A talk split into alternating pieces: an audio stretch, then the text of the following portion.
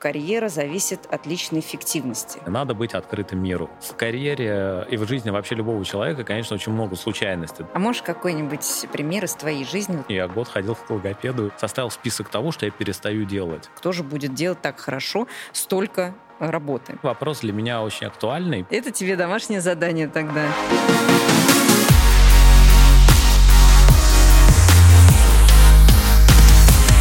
Всем привет! Это подкаст «Сбера о карьере». Меня зовут Наталья Журавлева, и здесь мы говорим о том, как развиваться, какой может быть карьера, что важно для успеха в современных организациях. Сегодня мы поговорим о том, что же важно еще для карьеры, кроме высокого качества результата и развития компетенций – у нас в гостях Джангир Джангиров, старший вице-президент, руководитель блока «Риски Сбербанка». Джангир, привет. Привет, Наташа, привет, коллеги.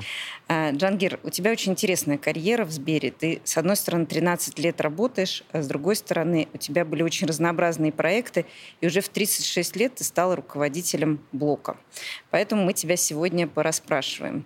Ты знаешь, перед э, этим эфиром мы провели опрос среди наших сотрудников, и 54% сотрудников нам ответили, что а, они считают, что карьера зависит от личной эффективности.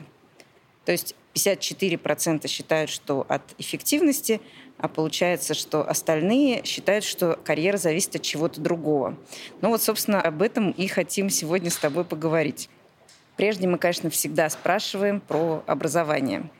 Скажи, пожалуйста, что из своего такого образовательного пути ты считаешь самым значимым в своей жизни?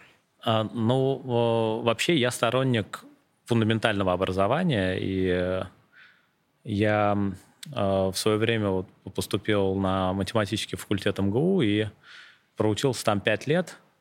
Вот, это, как я уже потом осознавал, мне дало на самом деле очень многое. То есть это дало мне способность решать э, достаточно сложные задачи, уметь фокусироваться на каких-то сложных вещах подолгу. Это очень важно. И в математике ты не можешь э, сложные математические конструкции понять вот, ну, так вот с наскока, да, то есть тебе надо достаточно долго вот сидеть, думать и держать в голове. И на самом деле умение концентрироваться и фокусироваться – это вот там один из важных навыков, которые я получил на Мехмате.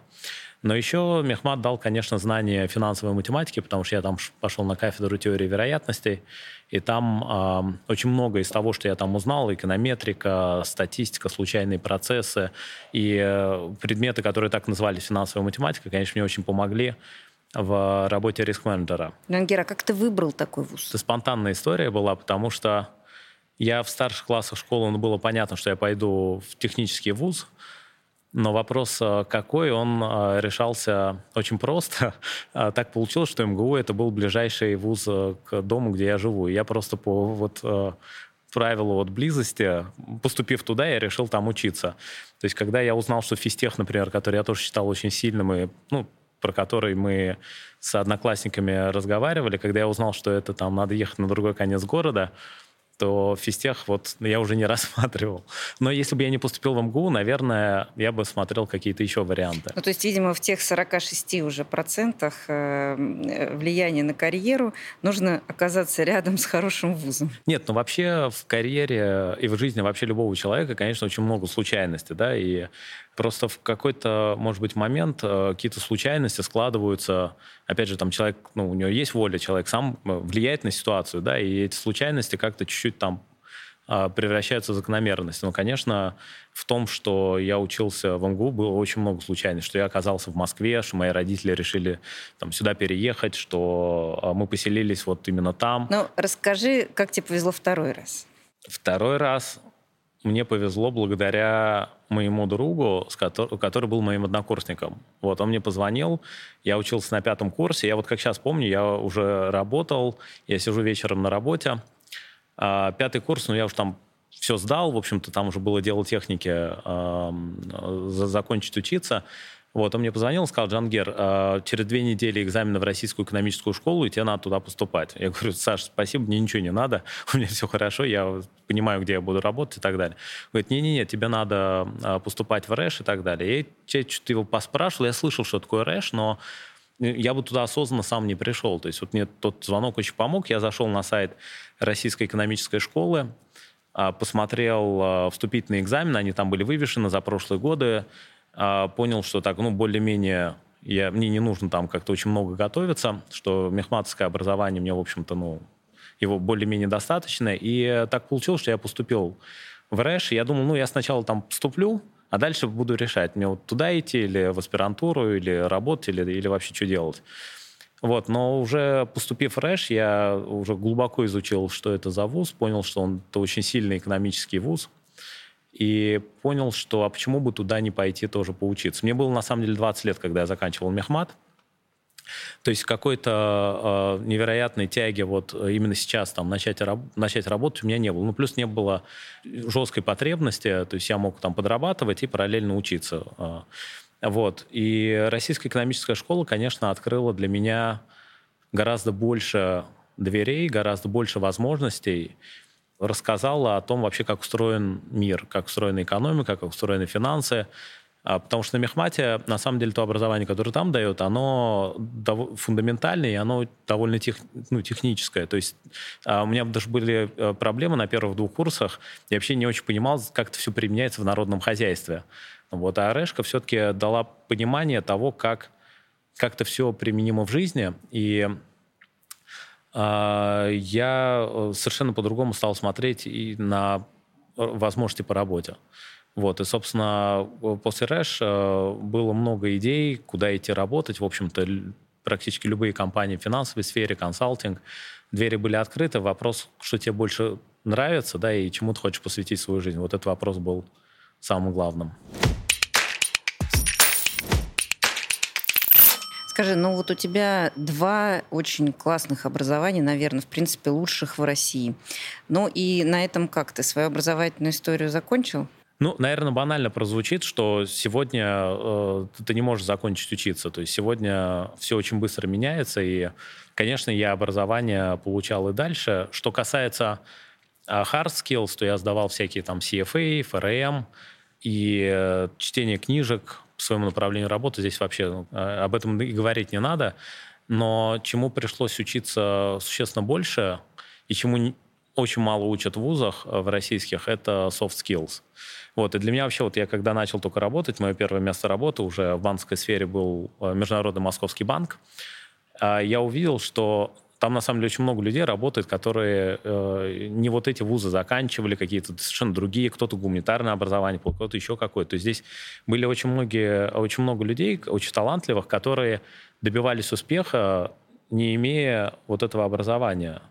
И я очень быстро осознал, что ну, дело, конечно, не в образовании. То есть люди, которые умеют придумывать интересные идеи, умеют их красиво преподнести, умеют договориться с другими людьми и так далее. То есть вот это все, это все, что относится к soft skills, а, уже там развивалось на работе, и потребность в этом я осознавал и осознаю на самом деле до сих пор. То есть до сих пор какие-то вещи, сейчас уже там какие-то более тонкие настройки, ну, приходится тоже делать. Ты можешь, мне как раз понравилось, ты можешь э, рассказать про то, когда ты преподавал, э, и тебе дали обратную связь? Потому что, ну, я, знаешь, хочу просто подчеркнуть, что э, кроме образования в жизни, если ты открыт к обратной связи, то тебя жизнь намного большему часто научит полезному. Мне кажется, для того, чтобы эффективно обучаться уже после получения фундаментального образования, надо быть открытым миру. Вот, и надо максимально включить вот все свои сенсоры и, и слышать, и воспринимать то, что тебе говорят. У меня был очень интересный эпизод. Я э, преподавал, и э, с одним из своих студентов мы ну, подружились. Мы общались уже после, после того, как я вот а, этого человека обучал, и вот он мне сказал очень интересную вещь. То есть понятно, что у нас же были такие более дружеские, более тесные отношения. Он мне сказал, что Джангер, слушай, вот ты знаешь, вообще вот ты рассказываешь очень такие сложные вещи, но есть одна проблема. Это то, что то, что ты говоришь, не очень понятно, потому что у тебя есть некоторые проблемы с дикцией. Я на тот момент не произносил звук «р». Вот. И я тогда ну, удивился немного, а в чем проблема-то? Но если вдуматься, то вот а, представь, что вам говорит что-то человек, у которого очень ясная речь, и человек, который вот через слово непонятно, что он сказал. То есть вы биты своего внимания тратите на то, чтобы а, сначала распознать, что он вам сказал, а потом уже, а что именно, а что он именно он имел в виду, да, контент вникнуть. Вот, и, но это же просто мешает образовательному процессу. Но если это мешает образовательному процессу, наверное, это мешает и коммуникации в работе. То есть ты людям презентуешь какую-то сложную идею, и они тратят битое внимание на то, чтобы вообще, ну, по, ну, понятно. Я год ходил к логопеду, мне было 26 лет, э, если я все правильно помню, я год ходил к, к логопеду, и эм, ну, я, я научился произносить этот звук. И это на самом деле э, было в удовольствие, потому что вот, ну, представь, что вы 26 лет не умели делать что-то, что умеют делать там пятилетние дети, вот, э, большинство. А в 26 у вас это получается, и, ну, это такое счастье. вот, когда у меня первый раз язык начал вибрировать, вот, и я. Э, ну, и дальше я, на самом деле, раб- работал над, эм, над, над речью. Это, как ни странно, очень важный э, навык, вот, умение просто вот четко говорить. Я не могу сказать, что я достиг в этом совершенства, но я все-таки не актер кино или театра, вот, и, наверное, на моем, э, в моей текущей роли, я надеюсь, мне достаточно.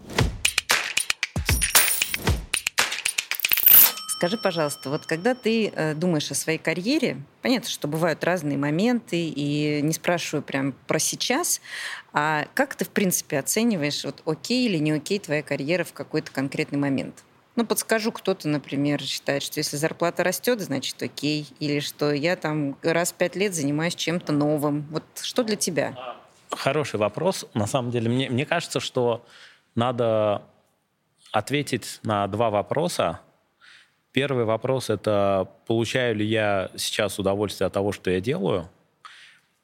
И э, если ответ э, «да, более-менее от всего», Вообще от всего сложно бывает, но если вот ответ, ну да, в целом меня это все устраивает, мне это интересно, я чувствую, что я развиваюсь и так далее, то вот если ответ на этот вопрос «да», и ответ на вопрос, соответствует ли это моим долгосрочным целям и внутренним принципам, то если ответы на оба этих вопроса «да», то, мне кажется, это необходимые и достаточные условия, как сказал бы математик. А на какой горизонт планирования ты как-то себе ставишь цели? Вот на какое время ты понимаешь, что ты делаешь что-то для этого?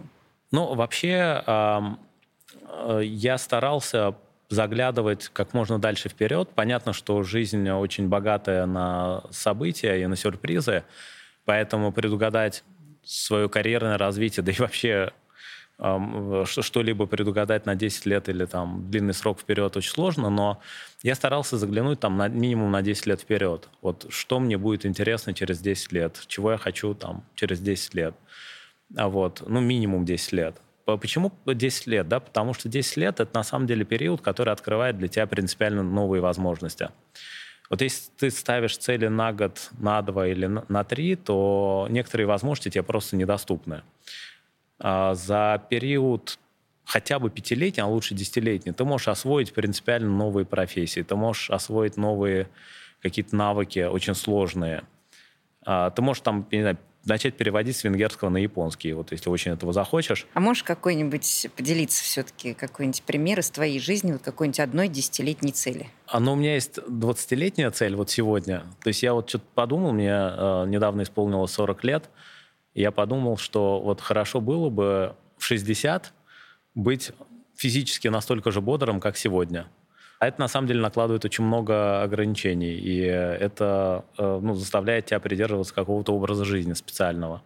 Но это из сегодняшнего. А когда я заканчивал российскую экономическую школу, то я очень хотел добиться каких-то интересных результатов в риск-менеджменте. То есть мне эта область была очень интересна, и я я не спонтанно пошел сюда, я, я пошел сюда целенаправленно, мне это направление было очень интересно, и я хотел делать ну, интересные, большие интересные проекты в рисках. И ну, мне это, в общем, удалось.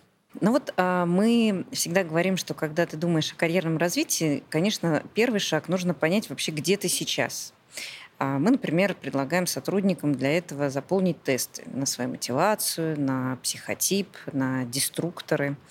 А, вот скажи, пожалуйста, как ты к тестам относишься? А психологическим? Каким-то типа MBTI? Да, да, да. Майерс-Брикс. Um, мне кажется, они дают новую информацию для тебя, и если ты отвечаешь на вопросы теста честно, то это просто, ну, дополнительной информации для тебя, потому что ты вот можешь себя воспринимать одним способом, но ведь эти тесты, они по сути что делают? Они тебя упорядочивают среди большого числа других людей, да, и ты думаешь, что ты вот э, в одной когорте, а на самом деле ты чуть-чуть в другой когорте. Просто ты себя так воспринимаешь, но если сравнить тебя со всем сообществом людей, то на самом деле ты не совсем там.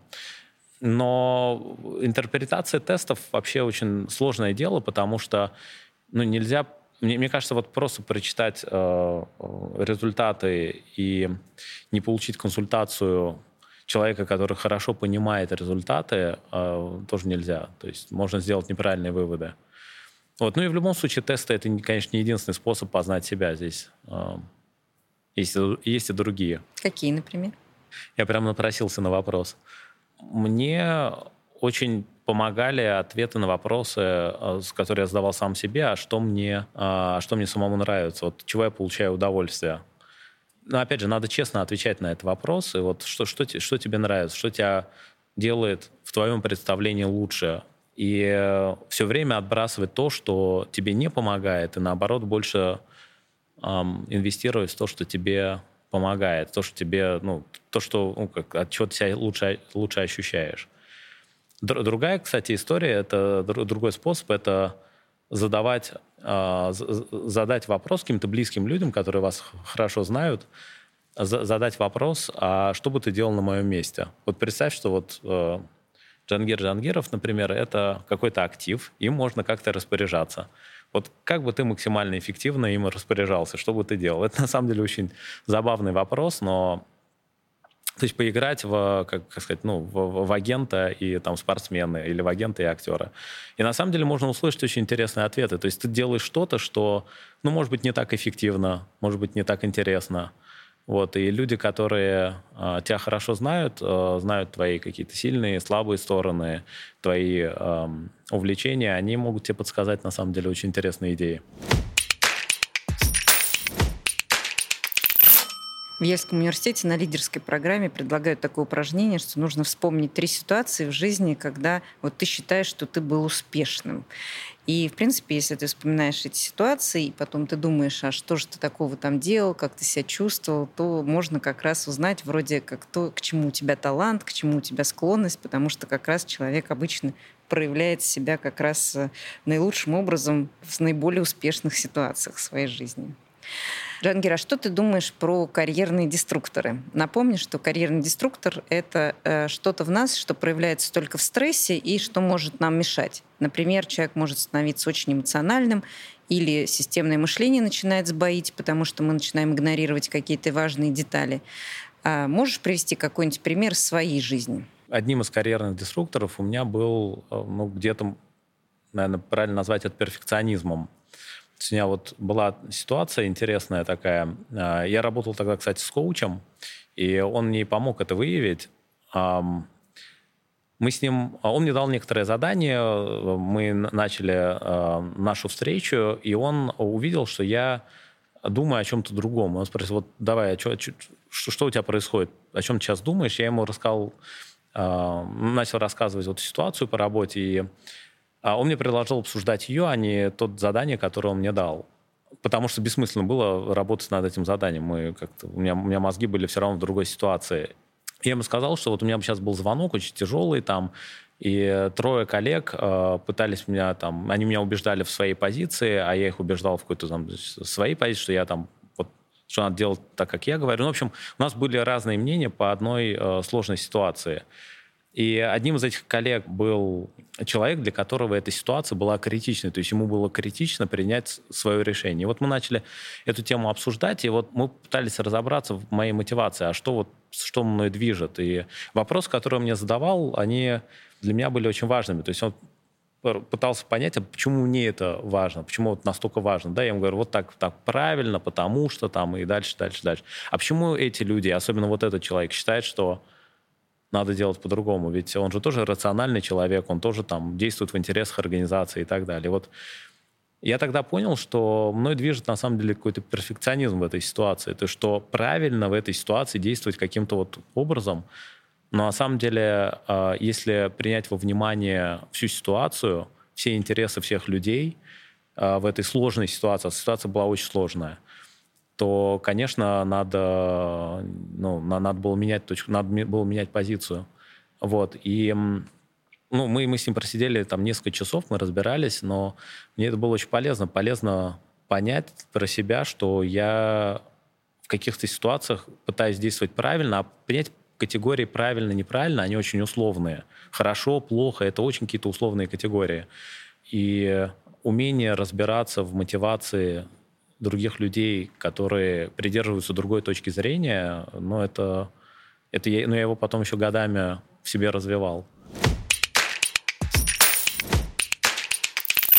Мы сегодня пообещали поговорить о том, что еще, кроме отличной работы на текущем месте, нужно, чтобы построить карьеру. Нам один э, слушатель написал, что для него вот хорошая работа оборачивается только тем, что на него еще больше работы возлагают, и как раз наоборот его не хотят продвигать, потому что кто же будет делать так хорошо столько работы.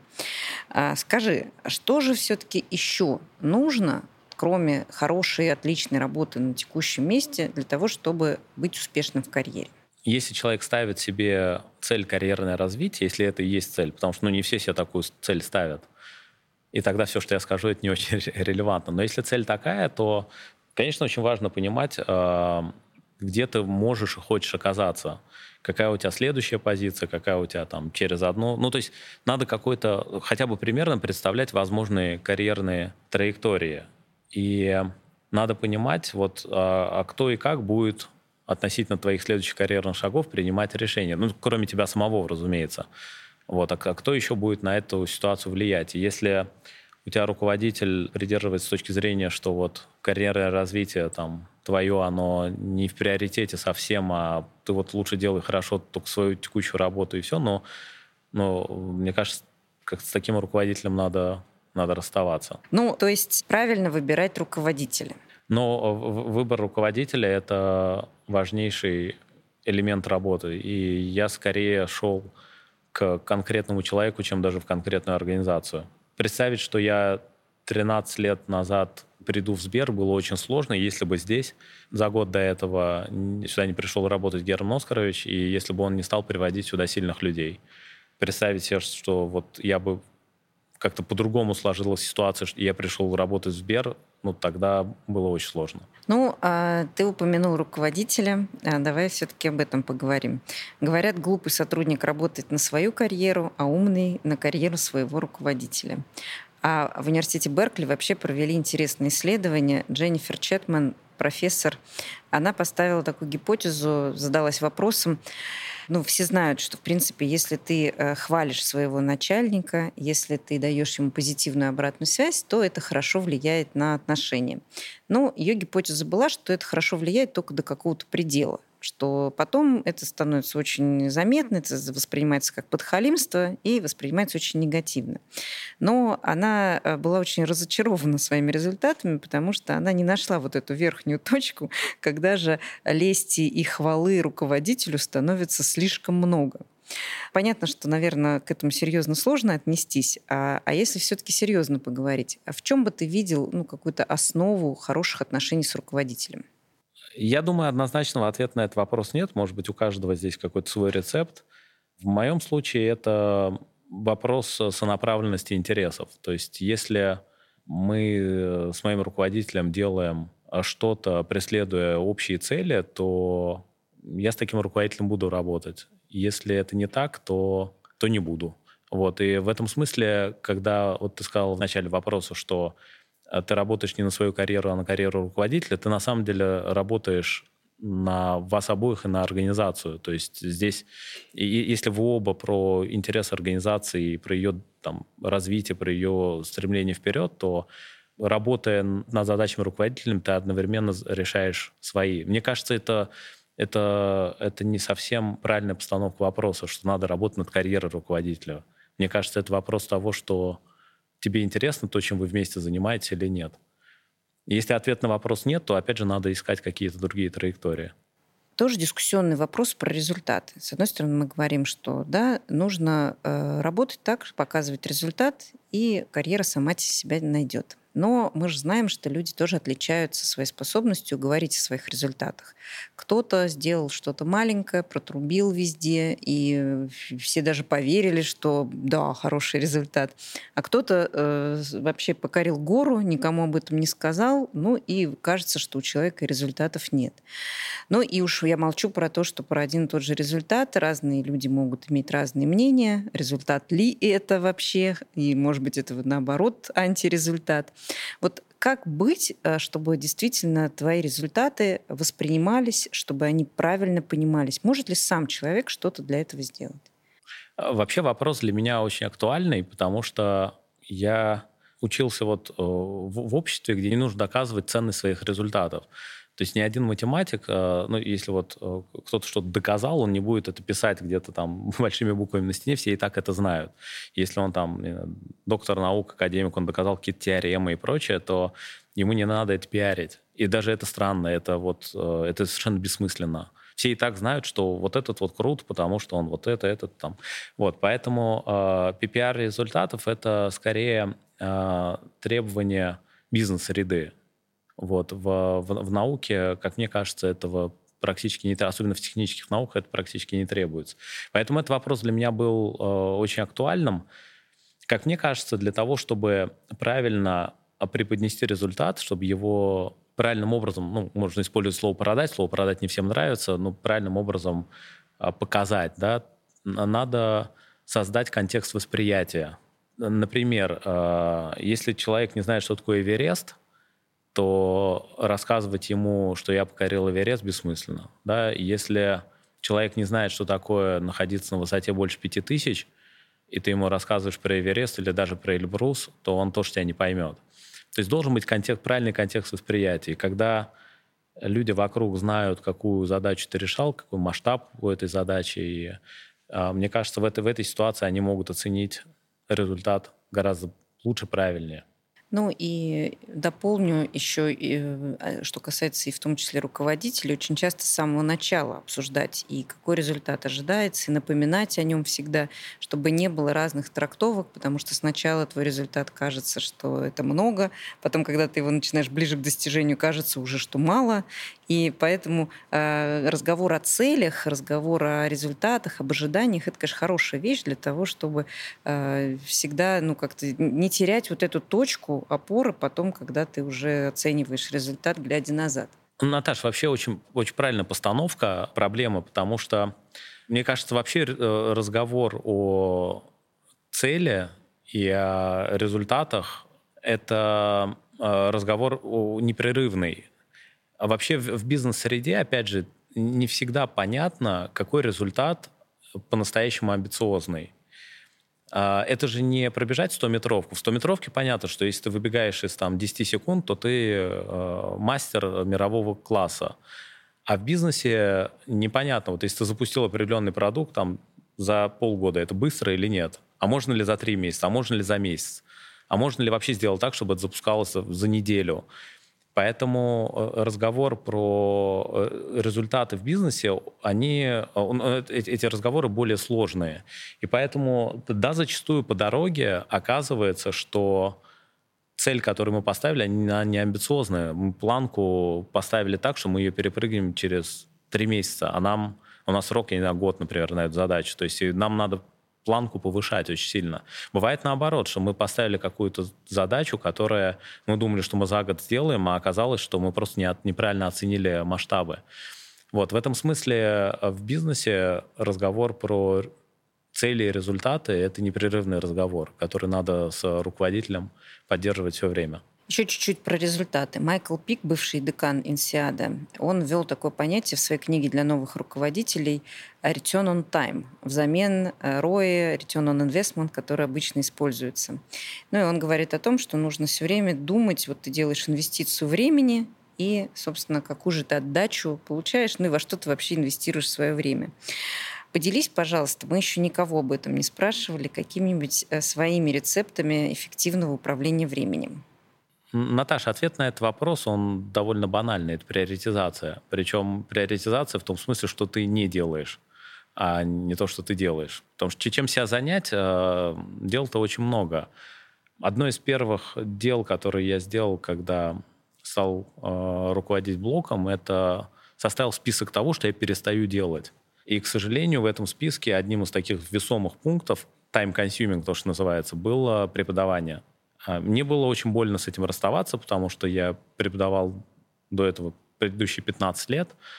Ну, какое преподавание, если такая еще более ответственная работа, чем была, плюс есть семья, плюс э, надо себя поддерживать в нормальной физической форме и так далее. То есть и преподавание, и ряд других вещей я просто вычеркнул. Одно из того, что я люблю, это езда за рулем автомобиля. Тоже ее практически не осталось. Вот. И до, до этого это было мало. Я ездил э, очень много там на, на такси и общественном транспорте, но вот э, сейчас практически этого нету. То есть есть вещи, на которые ты рутинно э, привык тратить время, а на самом деле они абсолютно не приносят ценности для тебя вот в каком-то твоем состоянии. Поэтому высвободить время на самом деле можно очень много, если составить список того, чем, чем не заниматься. Еще один из важных лайфхаков, если удобно, рецептов, это сократить э, время на рутинные дела. То есть вот э, если они все же остаются, то сделать так, чтобы они не занимали много времени. Там научиться быстро отвечать на те же письма, и на них же надо на все ответить. Вот, и ну, расскажи, как ответить на все письма? Ну, во-первых, для начала их надо меньше получать. То есть, я, знаете, меня э, удивляют люди, которые получают по 500 писем в день. А как такое может быть? 500 писем в день невозможно прочитать и как-то через себя пропустить, и там, ну, как, какая часть из них будет требовать ответа. То, что если вы, если вы получаете 500 писем в день, это означает, что вас просто копируют в очень много какой-то ненужной вам переписки. А вы получаете много каких-то рассылок и прочее. Это надо все сократить. То есть я и когда я понимаю, что я получаю слишком много писем, это означает, что я что-то там не доделегировал или а, в какие-то меня ставят в копию каких-то сообщений, которые, может быть, мне не очень нужны. То есть для начала надо просто работать над тем, чтобы получать какое-то адекватное число писем, с которыми вы можете работать. А есть у тебя какое-нибудь правило, что ты э, там, не ложишься спать, пока все письма не прочитал? Или что у тебя есть какое-то время в дне, когда ты работаешь с почтой? У меня бывает такое, что я не на все письма ответил, и они уходят на следующий день, но я понимаю важность. Э, я, ну, то есть есть какое-то представление о том, насколько эти сообщения важны и э, требуют ли они немедленного ответа. Но я стараюсь, конечно, отвечать день в день, потому что если ты не даешь людям обратную связь, ведь у них там что-то от этого зависит, да, какой-то процесс, он завис на тебе, а люди ждут от тебя какой-то реакции, твоего согласования или выбора из каких-то опций и так далее. Поэтому лучше, конечно, ну, не быть бутылочным горлышком, а вот узким местом в, в, в системе принятия решений. Джангир, спасибо тебе огромное за разговор. Спасибо за горизонт планирования, за твои уроки про менторство, управление временем, про то, как готовиться к следующему шагу. Было, конечно, очень полезно и интересно. Спасибо тебе огромное. Спасибо за интересные вопросы.